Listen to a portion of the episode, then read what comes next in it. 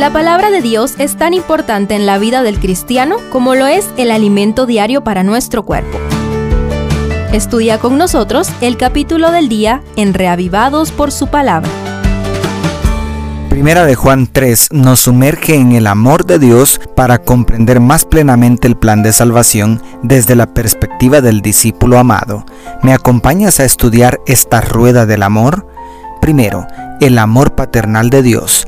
Como punto de partida, Juan llama la atención hacia el cielo. Mirad cuánto amor nos ha dado el Padre para que seamos llamados hijos de Dios. En el verso 1 y refuerza en el 2. Amados, ahora somos hijos de Dios y aún no se ha manifestado lo que hemos de ser, pero sabemos que cuando Él se manifieste, seremos semejantes a Él, porque lo veremos tal como es Él. Grandioso. El amor de Dios nos acepta como hijos al instante y nos da esperanza de un día encontrarnos cara a cara transformados a su semejanza. Pero, ¿cómo se hace tangible esto? Segundo, la pureza del cristiano. Y todo aquel que tiene esta esperanza en Él se purifica a sí mismo, así como Él es puro. Declara el verso 3.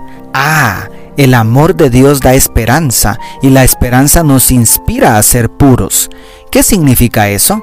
Significa que no podemos permanecer en su amor y al mismo tiempo seguir siendo esclavos del pecado. Porque el que practica el pecado es del diablo y todo aquel que es nacido de Dios no practica el pecado. De acuerdo a los versos 8 y 9. Pero antes, Juan nos definió el pecado en el verso 4 para ser más específico. Todo aquel que comete pecado infringe también la ley, pues el pecado es infracción de la ley.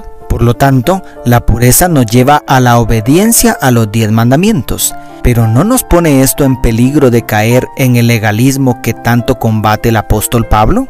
Tercero, el amor al prójimo. Todo aquel que no practica la justicia no es de Dios, tampoco aquel que no ama a su hermano. Dice la última parte del verso 10 en la Biblia de las Américas. Oh, la pureza nos llevó a ser justos, libres del pecado, es decir, a obedecer la ley de Dios. Pero la obediencia cristiana no es una simple lista de prohibiciones para evitar un castigo o ganar una recompensa. Si hay una obligación que imponen los diez mandamientos, esa es amar. Este es el mensaje que habéis oído desde el principio, que nos amemos unos a otros. Enfatiza el verso 11 y agrega el 14. Nosotros sabemos que hemos pasado de muerte a vida, porque amamos a los hermanos. Tal amor no puede quedarse en un sentimiento abstracto que deja ir con las manos vacías al necesitado. No amemos de palabras ni de lengua, sino de hecho y en verdad. Dice el verso 18.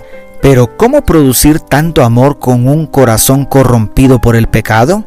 Y cuarto, la confianza en el Padre. En esto sabremos que somos de la verdad y tendremos nuestra conciencia tranquila ante Él. Aunque nuestra conciencia nos condene, pues Dios, que lo sabe todo, está por encima de nuestra conciencia. Dicen los versos 19 y 20 en la Biblia de Jerusalén. Impresionante. Amar al prójimo nos hace pasar de muerte a vida, una vida nueva con una conciencia tranquila.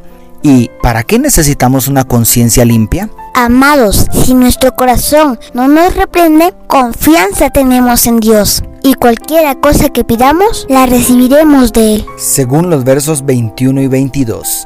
Maravilloso.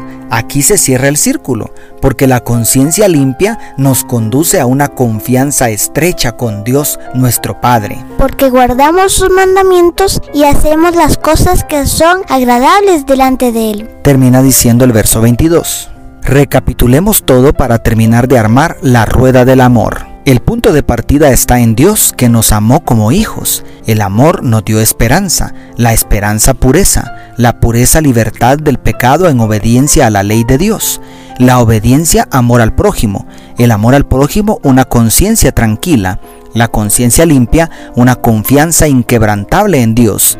Y esa confianza nos permite pedir cualquier cosa al Todopoderoso, incluso más fe, más amor y sobre todo el maravilloso don del Espíritu Santo, como podemos ver en los versos 23 y 24.